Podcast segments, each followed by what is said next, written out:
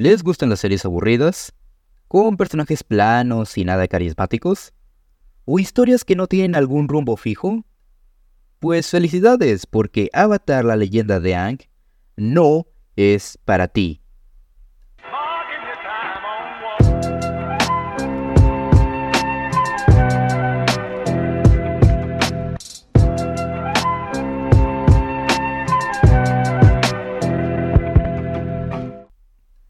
Hola gente, muy buenas, bienvenidos nuevamente al Club de la Soberbia y en esta ocasión, regresando a la serie de Historia de un Cinéfilo, hoy tocará hablar de una de mis series favoritas de la vida, justamente el día de estreno de la readaptación de la serie animada a live action por parte de Netflix.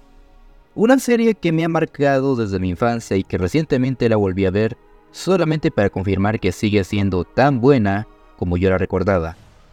Hablemos de Avatar, la leyenda de Aang serie creada por Michael Dante Di Martino y Brian Konietzko y protagonizada por Zachary Tyler. En esta historia... Bueno, ¿saben qué? Será mejor que Katara les cuente la sinopsis de esta serie. Agua. Tierra. Fuego. Aire. Hace muchos años las cuatro naciones vivían en armonía. Pero todo cambió cuando la Nación del Fuego atacó. Solo el Avatar, maestro de los cuatro elementos, podía detenerlos. Pero cuando el mundo más lo necesitaba, desapareció. Después de 100 años, mi hermano y yo encontramos al nuevo Avatar, un maestro aire llamado Ang. Aunque sus habilidades para controlar el aire eran grandiosas, tenía mucho que aprender antes de poder salvar al mundo. Y yo creo que Ang podrá salvarnos. Avatar, la leyenda de Ang. Ah, esto huele a infancia. Verán, hace muchos años atrás yo logré dar con esta serie en repetidas ocasiones durante mi niñez, pero nunca logré seguir la continuidad. Aún así, había algo que me atrapaba siempre. Era algo mágico que hacía que de alguna forma yo me quedara a ver la serie. Nunca llegué a ver el final en su momento porque les dije, me era muy difícil seguir la continuidad. Sin embargo, todo eso cambió cuando llegaron las plataformas de streaming donde por fin pude disfrutar toda la serie de inicio a fin. Y debo de reconocer que fue divertido haberlo hecho en su tiempo. Pero desde ese entonces para acá no había tocado la serie jamás. Me llegué a ver el bodrio de película que sacaron allá por 2010, pero obviamente no era lo mismo. Y hace unos años atrás no recuerdo exactamente cuándo, pero me atrevería a decir que allá por 2020 me había llegado la noticia de que Netflix estaba preparando una serie live action de esta animación lo cual me llegó a preocupar un poco más que demasiado, porque lo único que había tenido esa serie animada en ese entonces eran recuerdos, sobre todo muy buenos. Pero vaya, después de la última vez que esto se llevó a live action, no terminó nada bien, así que no sabía cómo tomarme esto. Pero al final todo esto se concluyó hace un año atrás, ya que decidí revisitar toda la serie animada porque necesitaba saber si realmente era tan buena como la recordaba que quizás con el tiempo le pudo haber perdido la gracia. Oigan, esto es muy normal en todos. Shows, programas, series o películas que recordamos de nuestra infancia o juventud, de las cuales hayamos tenido un gran recuerdo de ellos, pero con el paso del tiempo nos damos cuenta de que algunas eran muy mediocres, que nos dejábamos llevar por la nostalgia y que éramos tan necios en aceptar que todas estas producciones son realmente malas porque son las que nos dieron un momento para disfrutar, para reír o para pasar el rato nada más. Les digo, eso me incluye a mí. Yo también disfrutaba El secreto de la calabaza mágica, Mi niñera es una vampiro, y posiblemente la que para muchos les pueda doler, Satura, una aventura espacial. Y podría seguir mencionando más, pero a lo que voy es que en su tiempo fueron producciones que yo amaba ver cuando era niño, pero al día de hoy reconozco que son muy malas y temía que algo así me fuera a pasar con Avatar la leyenda de Ang. Que quizás el tiempo no la terminó beneficiando, así que me di la tarea de volver a ver la serie hace un año, e incluso hace unas semanas para recibir de forma más fresca la serie live action de Netflix. Y bueno, si Netflix buscó adaptar la serie live action es por algo, y es que la serie es mucho mejor de lo que yo recordaba. Y esta inseguridad que tenía sobre si el tiempo la iba a perjudicar o no, vaya, se me fue una vez que acabé la serie, porque al contrario de lo que yo temía, el tiempo fue beneficiando a la serie en todos sus aspectos, porque abarca tantos temas que voy a desglosar poco a poco a continuación. Comencemos de más a menos. Hablemos un poco de la historia. Como dice la sinopsis de esta serie, aquí seguimos la historia de Ang, que tiene una pequeña misión. Realmente no muy importante, solamente debe, no sé, salvar al mundo en menos de un año antes de que la Nación del Fuego lo conquiste todo, cada temporada es un elemento nuevo que Aang deberá de aprender para poder cumplir con su misión. Sin embargo, algo que me encanta de la serie es que todo es puesto en diversas perspectivas. Esto hace que durante toda la serie podamos explorar nuevas historias, nuevos mundos y conocer más a fondo a los personajes y el arco que cruzará, sin dejar de lado lo que es la trama principal, porque la gran mayoría de estos episodios realmente sientes el peso de todo lo que está ocurriendo. Y digo la mayoría porque aunque para muchos les duela, a pesar de que no considero que la serie tiene un solo episodio malo, hay que aceptar que sí llega a tener en varias ocasiones episodios de relleno, que repito, no son malos, incluso el episodio llamado Aventuras en Basing C es uno de mis favoritos de la serie, pero sí es verdad que algunos pueden desviarse de la historia principal y no tener un peso importante en ella. Aún así considero que la serie está muy bien escrita, muy bien dirigida y muy bien animada, para que puedas disfrutar de principio a fin cada uno de los episodios. En lo personal, no me aburrí viéndola y me divertí con cada episodio que avanzara. Lo que me lleva a mi segundo punto, que es el desarrollo de los personajes.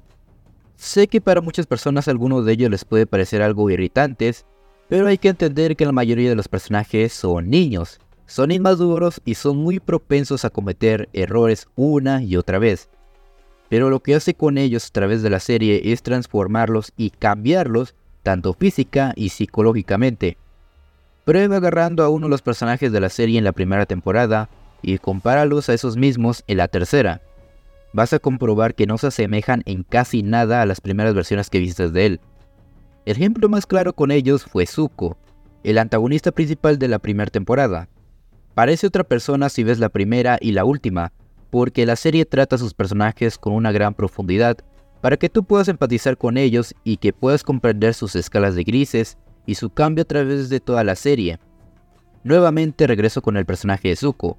Comenzó como una molestia que por momentos te llegaba a hartar, escucharlo decir de capturar al avatar y recuperar su honor en repetidas ocasiones, y terminó volviéndose mi personaje favorito de la serie. Porque así como lo es con Zuko, todos sus personajes tienen un rumbo, una misión y una función principal de la serie, donde no se desperdicia a ninguno de ellos. Amé a todos los personajes. Mi top 3 de personajes de la serie sería Zuko, el tío Airo y Top. Te invito a que hagas el tuyo y probablemente sea diferente, y eso es algo que me gusta, porque todos encuentran un personaje del cual aferrarse de inicio a fin. Ahora, otra de las grandes fortalezas de la serie son los temas a tratar. Y miren que a pesar de ser una serie infantil, llega a tocar temas más maduros. De entrada incluso la propia sinopsis habla de ella, el tema de la guerra, los conflictos que trae ella y cómo esto termina perjudicando a todos. Destruye familias, pueblos, cultura, la fe, entre otras cosas más. Incluso habla mucho del sinsentido que esto trae y cómo es que los que la causan creen que llegan a tener razón o creen que están haciendo el bien, cuando tienen una percepción de la realidad muy alterada. Esto trae otros temas importantes como la redención. Como dije, hay personajes que llegan a tener un arco del cual los va transformando progresivamente, donde muchos de ellos cometerán error tras error, pero tarde o temprano, en su momento, sabrán que deben de remediar lo que hicieron o lo que no hicieron. Algo que mencioné de Zuko fue sobre su honor y su destino, otra cosa de la cual resaltar de la serie porque tanto él y otros personajes van descubriendo y cuestionándose qué es lo que el honor significa realmente y a dónde lleva todo esto. ¿Realmente estamos destinados a hacer algo para complacer a otros o rellenar un vacío del cual creemos que todo estará mejor una vez que nosotros cumplamos con nuestra misión? A veces sí, pero otras veces no. Y por último, el tema de la amistad. ¿Cómo esto llega a ser más fuerte que cada conflicto que atraviesan? Y cómo este apoyo es lo que en muchas ocasiones es lo único que necesitamos para salir adelante. Siempre se puede hacer esto si estamos rodeados de las personas correctas. Para mí, el equipo Avatar se puede retirar como uno de los mejores equipos de la animación. o incluso de una serie en general. No por ser los más listos, no por ser los más fuertes, no por ser los más poderosos, sino porque son un equipo que se llegan a tratar como una familia. Incluso para aquellos que no lograron encajar en su misma sangre, todos están dispuestos a apoyarse mutuamente. Por otro lado, algo que siempre me ha fascinado esta serie es su mismo mundo y el estilo de animación. El mundo de Avatar o de las Cuatro Naciones está ampliamente elaborado con un gran trabajo. Tenemos paisajes y biomas diferentes en cada región que visitan, culturas y tradiciones que harán que te quedes pasmado de todas ellas. Por ejemplo, uno de mis episodios favoritos de la primera temporada es El Desertor, que vemos como hay una fiesta de la Nación del Fuego, donde te das cuenta que no todo el mundo de esta región es tan malo como lo pintan, pero es un gran acercamiento que hay a cada pueblo, su forma de pensar, de vestirse, de cómo celebran cada día. Combina esto con el estilo visual y la animación. La serie se destaca por tener una animación muy fluida, donde cada acción, sea algún combate, baile o algún control de los elementos, sea de gran impresión para el espectador. Incluso lo podría asimilar a los mismos animes, que es donde siento que la gente se confunde y cree que Avatar es un anime. Pero esto es completamente falso. Ya para ir acabando quiero hablar sobre el ritmo y el humor que maneja, ya que siento que la serie logra un equilibrio perfecto entre ser humorístico, ser divertido y relajado, a ser mucho más emocional y serio. Esto es una de las cosas que más me encanta de Avatar la leyenda de Aang, porque es muy accesible y atractiva para toda clase de audiencias. Y es por esto que al día de hoy, a mis más de dos décadas, aún me sigue emocionando y aún me sigue gustando la serie. Lo repito, podrá contar muchos chistes, podrá no tomarse en serio muchas veces, podrá ser torpe, pero vaya que cuando cambia del tono, realmente sientes todo el peso de la situación. Es como la calma antes de la tormenta. Es por esto que llega a ser muy impactante cuando se tocan temas más serios, como política, religión, muerte, traiciones, el genocidio de toda una nación. Todas estas emociones y toda esta historia de esta saga era capaz de llegar algo más lejos hasta que llegó Korra. En conclusión, Avatar la leyenda de Aang es una serie que a sus casi 20 años de haberse estrenado aún sigue siendo tan recordada como una maravilla audiovisual de este nuevo milenio. No quise hablar tanto de las críticas sobre la nueva adaptación de Netflix, ya que eso se mencionará respectivamente en su episodio. Hasta entonces no me queda más que decir que Avatar la leyenda de Aang es posiblemente la mejor serie animada que Nickelodeon ha hecho. Incluso me atrevería a decir que es la mejor serie en general de la compañía. Mi calificación para Avatar la leyenda de Aang mejor conocida que los médicos como el pelón mamado que dominaba los elementos. Es un 9.8. Pero bueno, esa fue mi opinión de esta tan querida serie. Espero que les haya gustado y que se preparen para la nueva adaptación de Netflix que se estrenará el día de hoy que estoy sacando este episodio. Y si aún no te has visto la serie animada, pues no sé qué estás esperando. No se olviden seguirme en Instagram y también les recuerdo que pueden ponerme debajo la descripción del episodio qué película o serie quieres que le haga reseña. Como siempre yo me despido y nos veremos en otra reseña mamadora. Yo soy Dante y esto fue El Club de la Soberbia.